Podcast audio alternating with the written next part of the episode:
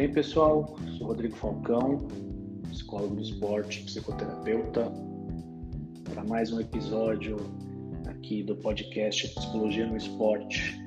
A ideia hoje é falarmos de cobrança de pênalti na Copa do Mundo. Eu gravo esse áudio um dia antes da primeira semifinal da Copa do Mundo de futebol. É comum comentários na TV, no rádio, nas mesas redondas de futebol, dizendo que as cobranças de pênalti em decisões de campeonatos ou da Copa do Mundo são frutos da loteria. No meu entender, não tem a ver com loteria, e sim com o equilíbrio emocional de quem irá bater os pênaltis ou defendê-los. A gente viu, inclusive, episódios nessa Copa do Mundo, craques consagrados como Messi errou pênalti, Harry Kane também errou pênalti, o jovem atleta Rodrigo acabou errando o seu pênalti. O Marquinhos, um zagueiro consagrado, também errou sua cobrança. A seleção da Espanha erraram todos os pênaltis que bateram. Ao longo da história, vários craques de futebol também perderam pênaltis. Zico, Sócrates, Roberto Baggio, Platini, David Beckham, exímios batedores na bola também erraram pênaltis em momentos decisivos. Será que esses jogadores desaprenderam a bater na bola naquele momento? Ou a ansiedade, a pressão pelo acerto pesaram na hora da cobrança. Existe uma vasta literatura científica sobre esse tema. Toda emoção e sentimento tem um componente fisiológico que repercute no corpo como um todo. E não se separa em compartimentos o que é do corpo físico e o que é da cabeça, por exemplo. Emoções e sentimentos negativos secretam hormônios relacionados ao estresse, que por sua vez aumentam exageradamente os batimentos cardíacos e podem impedir com que os batedores se concentrem adequadamente. A bola pode pesar quilos a mais. A perna treme, os músculos não respondem da mesma maneira. Adrenalina e cortisol são aos montes secretados na corrente sanguínea e podem alterar a atenção e a concentração.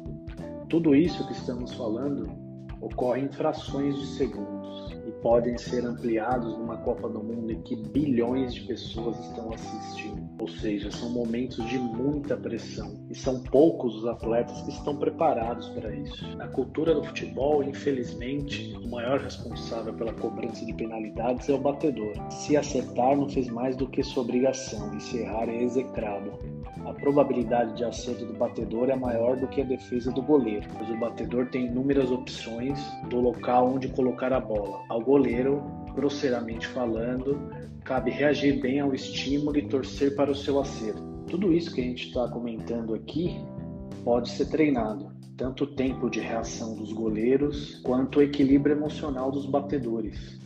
Claro que não são tarefas simples, mas existem várias técnicas que a psicologia do esporte pode ensinar aos batedores de pênalti e podem ser utilizadas momentos antes da cobrança. Primeira técnica que eu acho importante: respiração. Possível controlar a respiração. Esse momento é algo muito estressante, então provavelmente os batimentos cardíacos vão estar totalmente acelerados. Então respirar para controlar os batimentos cardíacos é fundamental, até para não ser absorvido pela ansiedade, pelo estresse. Outra técnica importante, automotivação através de autofalas ou do autodiálogo positivo ter frases positivas e motivadoras nesse momento importante. Alguns atletas vão precisar melhorar o seu nível de ativação. Como assim? Ou seja, tentar harmonizar o seu nível de ativação. Se estiverem muito ativados, eles vão provavelmente entrar em euforia e querer se livrar logo da cobrança de pênalti. Então é importante eles andarem lentamente, eles respirarem, eles terem diálogos positivos consigo mesmo, usar esse tempo ali, poucos segundos antes da batida do pênalti, tentar forçar a sua cabeça a permanecer naquele momento. Talvez isso seja a coisa mais difícil. Provavelmente muitos estímulos poderão atrapalhar. Estímulos do local, como o barulho da torcida, os próprios estímulos internos, como o pensamento dos jogadores pressão daquele momento. São aspectos que podem ser controlados de alguma forma. A própria Copa do Mundo nos ensinou sobre isso. Vou pegar dois exemplos.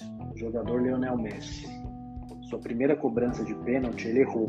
Depois, no jogo contra a Holanda, ele teve duas oportunidades para bater pênaltis.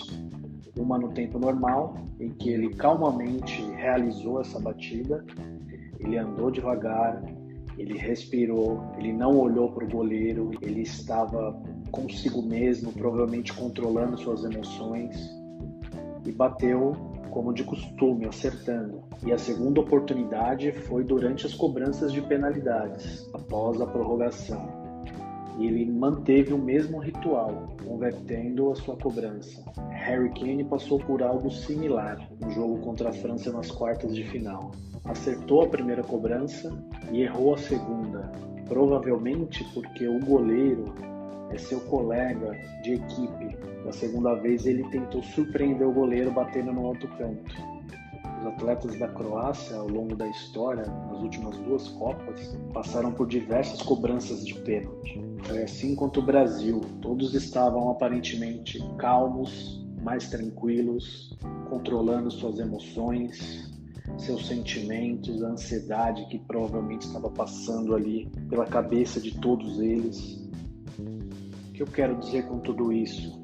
Psicologia do esporte, ela tem atributos que podem auxiliar no desenvolvimento, no desempenho esportivo. Lidar com estresse e adversidade são processos que podem ser construídos, diferente das palestras motivacionais que não têm efeito duradouro. Quer dizer que qualquer equipe que tenha psicólogo do esporte estará fadada ao sucesso? Não necessariamente é todo um contexto. O psicólogo do esporte é mais um profissional que vem a somar junto com os outros profissionais da comissão técnica. A Copa do Mundo de 2022 nos mostrou isso novamente. A equipe da Espanha havia um psicólogo junto com a comissão técnica e os atletas espanhóis não suportaram a pressão das penalidades contra Marrocos. Portanto, as equipes que contarem com profissionais da psicologia poderão lidar melhor com aspectos psicológicos e emocionais que envolvem o esporte. Gostou do conteúdo? Se gostou, me ajude a compartilhar esse podcast. Um abraço e até a próxima.